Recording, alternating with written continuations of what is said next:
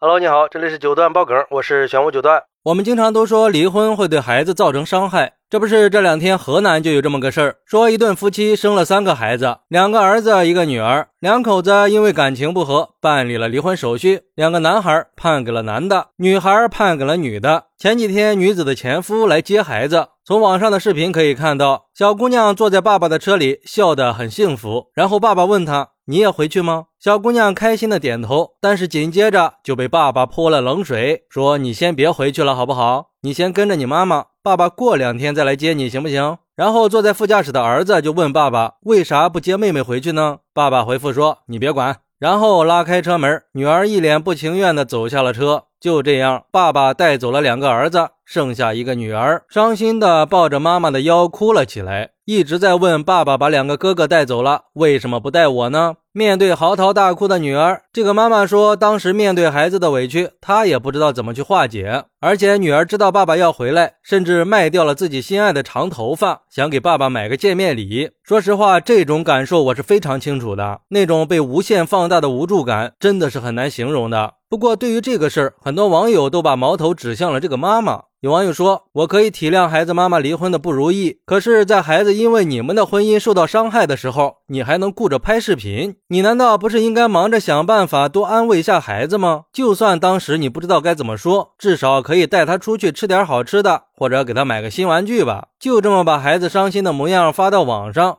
是博取同情呢，还是博取眼球呢？”身为父母，我们不可能是满分的完美父母，都有各种各样的缺点。但是我们爱孩子的心应该是永恒的。我们可以手足无措，可以捉襟见肘，但是真的不能用孩子来博眼球啊！还有网友说，这有啥不好安慰的呀？光在那录视频，由着孩子哭的那么心碎，起码给孩子个善意的谎言也行呀。把视频发出来，还配了个误导人的标题，你是想让所有人把矛头都对准这个男的吗？够狠的呀你！所以千万不要被标题带偏了，还是要仔细的看看内容。这个当妈妈的太不称职了，不想着去安慰孩子，还说自己不知道怎么去化解。你是小姑娘吗？三个孩子的母亲了，连这点技能都没有吗？拍视频你倒是很勤快呀。那女儿觉得爸爸不要她了，你就帮爸爸说两句话呗，就说不是爸爸不要你了，是因为如果你也跟爸爸走了，就没有人会给咱们俩抚养费了。信不信孩子立马就不哭了？也有网友说，父母的不负责任真的会给孩子留下很深的伤的，这个委屈会让女孩记住一辈子的。你知道我和前妻离婚的时候有多惨吗？离婚带着儿子再婚，现在和二婚的女儿已经七个月了，但是二婚的老婆不愿意接受我儿子。可是如果我再离婚，离了以后女儿判给他，我和儿子一生漂泊，女儿也没有了爸爸。我也不知道该怎么办了，所以说两口子离婚，伤害最大的就是孩子。劝诫那些不好好过日子想离婚的人，一定要三思，不要因为自己对不起孩子的一生。